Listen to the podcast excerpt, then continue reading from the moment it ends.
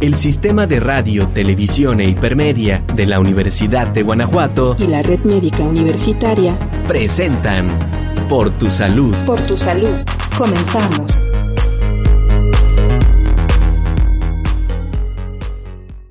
Hola a todos, soy la doctora Beni Contreras, coordinadora de Medicina Preventiva de Red Médica Universitaria. Bienvenidos nuevamente en esta segunda temporada de Por tu Salud.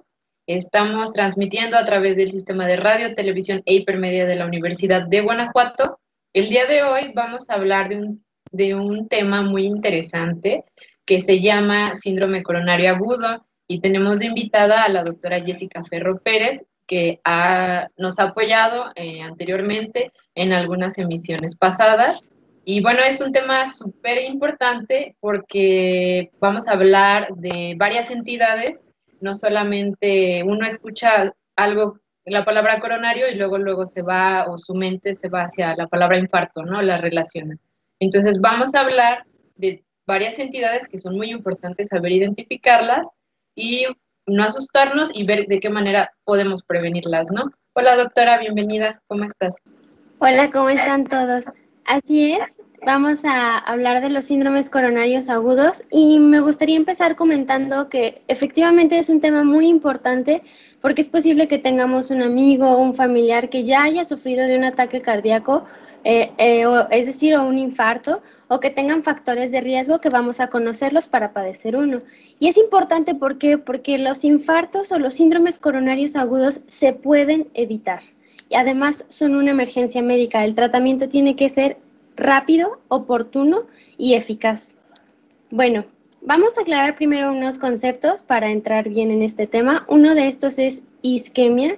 Vamos a entender por isquemia como una muerte celular eh, o, un, estrés celular causado por una disminución súbita del flujo sanguíneo. Es decir, no hay oxígeno en el tejido. Y cuando digamos miocardio, también otro concepto importante, nos vamos a referir indistintamente al tejido muscular del corazón. Bueno, sabemos que pues el corazón es un músculo, es del tamaño de nuestro puño, sin embargo es el músculo más fuerte de todo el cuerpo, ya que lleva la sangre con oxígeno y nutrientes hacia todo el cuerpo y el mismo corazón se nutre por sus arterias coronarias, es decir, lleva también oxígeno y nutrientes por estas arterias coronarias. Vamos a imaginar que estas arterias coronarias son como una manguerita que necesitan que estén totalmente eh, libres, que su calibre esté totalmente libre. Si empieza a taparse, empieza a haber problemas coronarios, ¿de acuerdo? Ahora, el infarto, el IAM, que es un infarto agudo al miocardio, es la necrosis o la muerte de unas células producida por una reducción súbita del flujo sanguíneo, es decir, no hay sangre, es igual a no hay oxígeno. ¿Qué pasa con ese, tejido, que no recibe oxígeno? Se muere.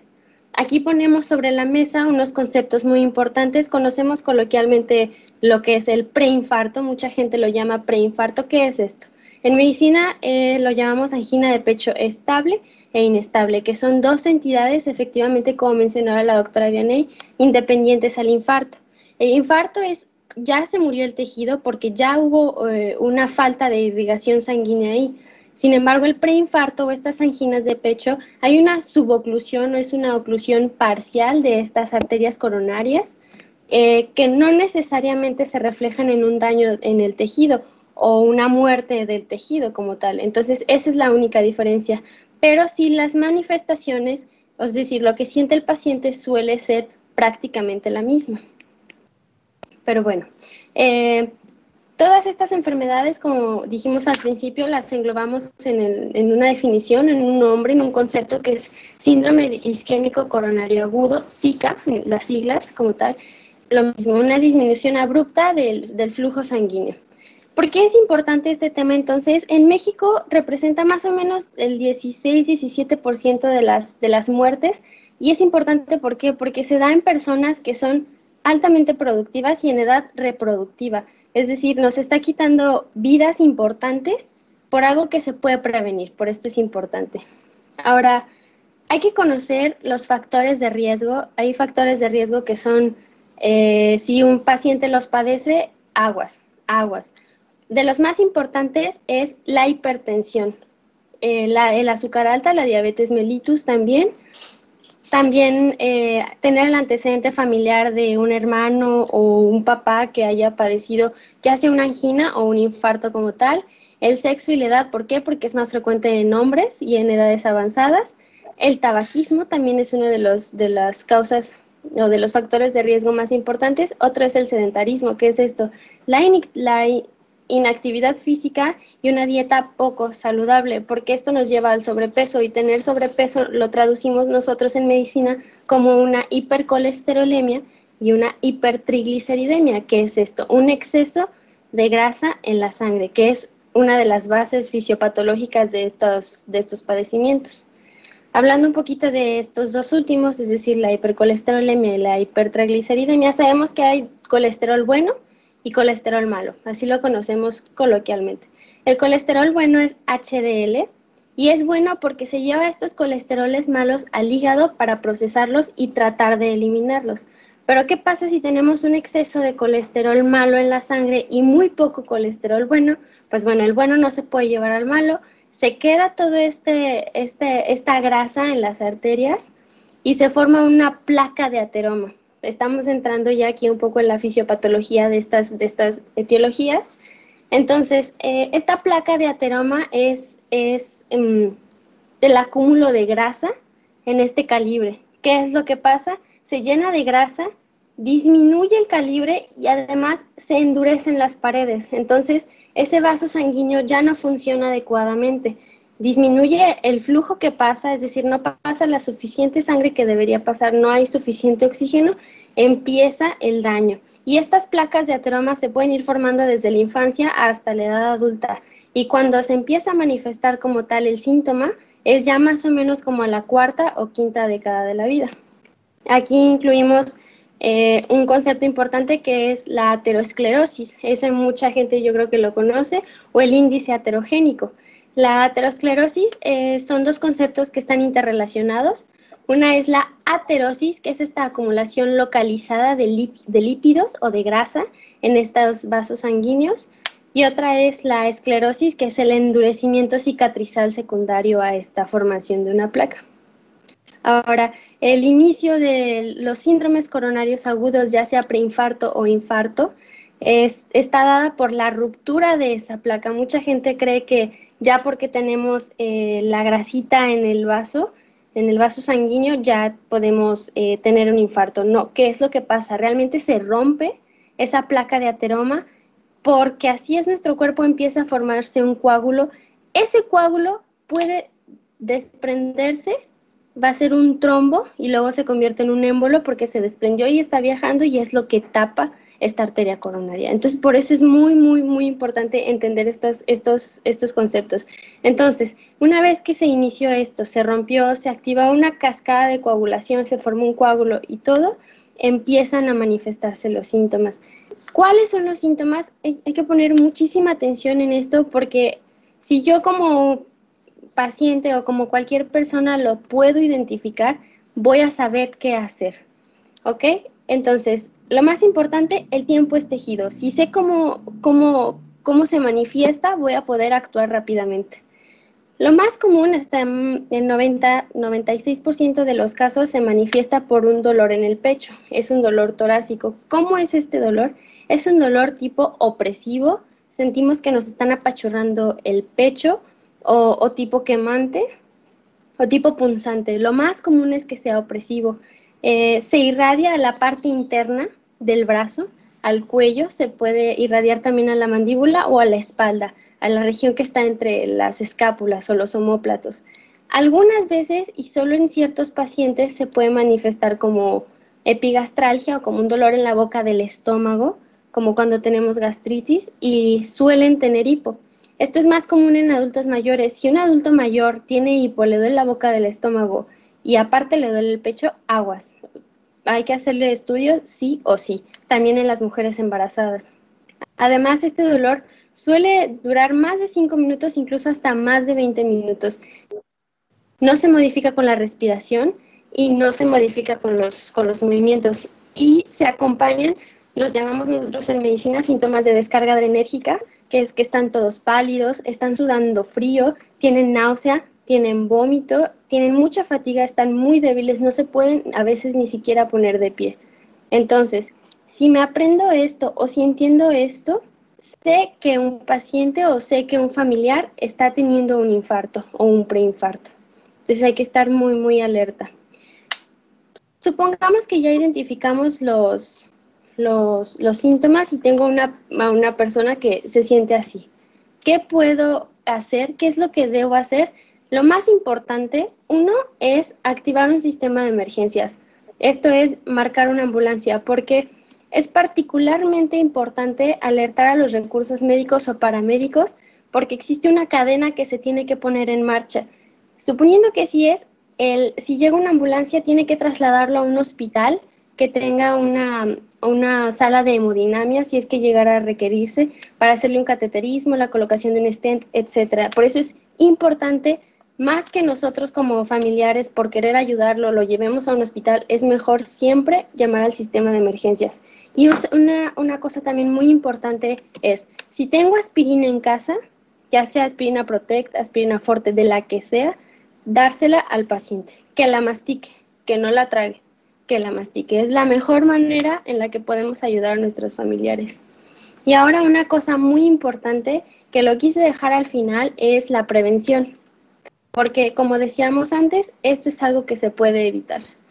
Bueno, ¿qué es lo más, más, más importante para prevenir el infarto? Conocerme, saber si tengo factores de riesgo, eh, la presión alta, el azúcar alta, si fumo, si no hago ejercicio, si como mal, saber que tengo que acudir periódicamente a revisión, ya sea con mi doctor de cabecera, mi doctor familiar, con quien yo prefiera, eh, y ya ellos referirán si es necesario un servicio de cardiología, pero al menos, al menos tres, una vez cada tres años, al menos. Si yo sé que tengo factores de riesgo, de preferencia tiene que ser anualmente, e incluso ya eh, con, un, con un cardiólogo. Hay que realizar también estudios periódicamente, como es un electrocardiograma, que son unos pequeños chuponcitos que miden la actividad eléctrica del corazón. También estudios de laboratorio que incluya un perfil lipídico con todos estas, estos tipos de grasa, un índice heterogénico, un examen de laboratorio general. También, si por ejemplo yo sé que soy hipertenso, saber cuáles son mis metas de control de presión arterial, eh, tomarme al menos una vez al día la presión arterial, eso es tener una, presión arterial controlada. También si tengo el azúcar alta, al menos una vez al día en ayuno tomarme el azúcar capilar con estos glucómetros que se hacen con un piquetito en el dedo. Además, saber también cuáles son mis metas, si acabo de comer, cuánto azúcar debo tener, si estoy en ayuno, cuál es mi nivel de azúcar que debo tener así como los mismos exámenes de laboratorio que se le hacen a los pacientes diabéticos. Eh, también mm, uno de los más importantes y quizá uno de los más difíciles es el tabaquismo. En el momento en el que se suspende el hábito tabáquico, eh, empieza a tener una gran mejoría. ¿Por qué? Porque el tabaquismo tiene ciertas, el tabaco, perdón, tiene ciertas sustancias que hacen o que limitan o ocupan el espacio que debería usar el oxígeno en la sangre. Entonces, desde el momento en el que se suspende ya estamos ayudando a nuestro organismo y es un factor protector cardiovascular. También tener un buen manejo de la actividad física, esto es hacer actividad moderada o intensa, pero no leve porque si no nos sirve, de moderada e intensa 30 minutos al día. Eh, manejo dietético con nutrición, esto es, es tener un manejo grande, es cardiólogo, médico general, en este caso también nutrición, ¿por qué? Porque se tiene que dar una dieta individual y específica para cada paciente, que incluya si tengo hipertensión, reducida en sal, si tengo diabetes, reducida en azúcar, si tengo sobrepeso, limitado un poco en grasas y demás. Por ello también es muy importante. Además, ellos hacen un control, ponderal, miden el índice de masa corporal, la circunferencia abdominal, que es diferente en hombres y en mujeres. Y uno de los más importantes también, si yo sé que tengo factores de riesgo, dos o más, ya sea el sobrepeso, que no hago actividad física, hipertensión, diabetes, fumo, cualquiera, dos o más de estos, tomar aspirina Protect ayuda muchísimo. Es profiláctico para prevenir que me dé un infarto. Agradecemos mucho esta información, doctora, es súper importante. Y vamos a una pequeña cápsula de cinco puntos informativos por tu salud y regresamos con la doctora Jessie. Datos importantes por, tu salud. Síndrome isquémico coronario agudo. El síndrome isquémico coronario agudo se caracteriza por una disminución abrupta del flujo sanguíneo en las arterias coronarias, causado por una ruptura o erosión de la placa de ateroma, manifestadas comúnmente por dolor de pecho. Existen varios factores de riesgo cardiovasculares. Los más importantes son la hipertensión arterial, el tabaquismo, el sedentarismo, padecimiento de diabetes mellitus, el sexo y la edad, así como los antecedentes familiares. Algunos síntomas del síndrome isquémico coronario agudo son los siguientes. Dolor torácico con duración superior a los 5 minutos, que no se modifica con la respiración o realizando movimientos. Sensación de quemazón o pesadez, sudoración, palidez, náuseas, vómito, debilidad, fatiga y falta de aire. Los infartos son evitables. Acude a una revisión médica periódica. Si no existen factores de riesgo, acude cada tres años. En caso de que estos se presenten, visita a tu médico de forma mensual o trimestral. Realiza actividad física moderada, como puede ser 30 minutos diarios de ejercicio. En pacientes con dos o más factores de riesgo, se recomienda tomar una aspirina Protect. Datos importantes por, tu salud. Ya estamos de vuelta por tu salud.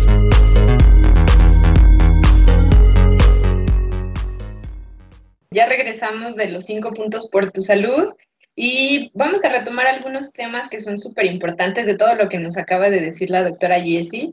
Entre uno de ellos, eh, que es el más importante, es de que se puede prevenir. Entonces, hay que apostarle todo a la prevención y bueno, ¿cómo lo podemos hacer? Ella ya lo comentaba, hay que acudir a nuestras revisiones de rutina, conocer cuáles son nuestros valores, saber que el perímetro abdominal también es un factor de riesgo, porque un perímetro abdominal elevado en mujeres mayor a 80 y hombres mayor a 90 es un factor de riesgo porque podemos tener problemas de colesterol y triglicéridos, como ella lo menciona, la hipercolesterolemia o la hipertrigliceridemia. Y bueno, doctora Jessie, platicamos, así como tú explicas del colesterol bueno, colesterol malo, podemos hacer una pequeña analogía suponiendo, bueno, tú me dirás, si una arteria fuera como uno de los pequeños callejones de aquí de Guanajuato, y de esos pequeños callejones eh, que se llena de basura, ¿no? Incluso hasta se tapa, no hay pasada de tanta basura que hay. De todas maneras, eh, pues, siempre, siempre va a haber este, desechos, entonces en el cuerpo pues también, ¿no? En la basura tal vez podríamos eh, ponerla como que es el colesterol LDL, entonces puede tapar el callejón o en este caso puede tapar la arteria, ¿no? Pero por ejemplo, ¿quiénes se encargan de limpiar los callejones? Bueno, uno de los encargados pues podría ser los señores que ayudan con la limpieza y recogen la basura. Pero ¿qué pasa si tenemos un callejón atascado y solamente tenemos una sola persona que va a limpiar? Pues no acaba, ¿no? Entonces, hay, hay, que ayudarnos un poquito, como dices tú, con la actividad física, con la alimentación y, como dices, de ver la importancia del equipo multidisciplinario. No nada más con el cardiólogo y me caso con esta área y ya. O sea, no. Tengo que tener mi equipo, como dices, de nutrición, de medicina general, de cardiología, dependiendo también de todo lo que tenga este, este paciente, ¿no? Valorarlo de manera integral. Y bueno, súper importante seguir este, las indicaciones, ¿no? Tratar de ser como lo más minucioso en, por ejemplo, cuáles son mis metas de control, como ya lo decías, que se me hace muy interesante, porque no todas las personas vamos a tener las mismas metas, ¿no? Y aparte, no todas las personas toman el mismo tratamiento. Entonces es muy, muy importante también saber identificar qué pastilla me estoy tomando, desde hace cuánto tiempo me la estoy tomando, cada cuándo, ¿no?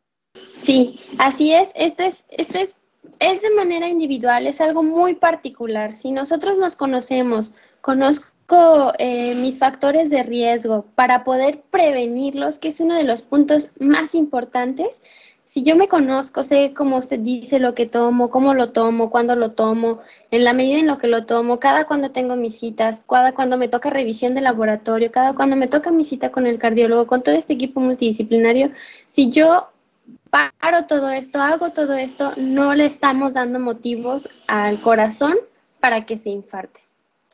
Ahora, si ya conocí mis factores de riesgo, puntos importantes, estos yo las conozco, conozco mis factores de riesgo. Estoy haciendo esta prevención primaria de mis factores de riesgo, me cuido como bien, etcétera. Identifico cómo es un infarto, es decir, esto que mencionábamos del dolor de pecho que se irradia hacia el cuello, hacia la mandíbula del lado izquierdo, hacia el brazo izquierdo, hacia la espalda, que dura más de 20 minutos, que se acompaña de palidez, sudoración fría, náusea y vómito, ya la hice. Si yo identifico, ya la hice. ¿Qué es lo que tengo que hacer ahora? Si lo identifiqué, cuarto punto muy importante, activar a un sistema de emergencias.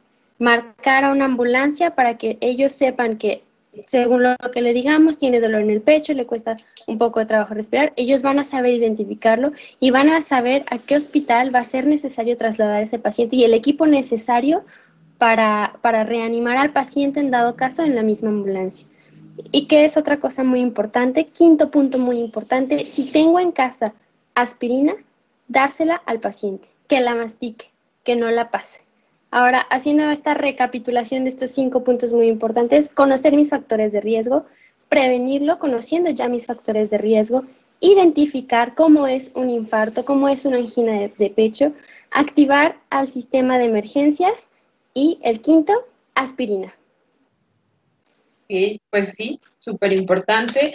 Y bueno, también eh, a lo mejor dices tú, masticar la aspirina, lo cual es muy bueno, y no esperarnos a que se me va a pasar, este, mejor mañana voy a consulta, o medicarse con más cosas, ¿no? Por ejemplo, la aspirina está bien, y sin embargo, decir, ok, tomé esto y acudir al médico, ¿no? O llamar al sistema de emergencias, como tú dices. Así es, porque siempre va a ser mejor prevenir que tratar, siempre. Así es. Agradecemos mucho esta plática, es muy interesante y muy importante que todos lo conozcamos. No porque yo no tenga hipertensión o no porque no tenga alguno de los factores de riesgo que ya mencionaste, no estoy exenta de.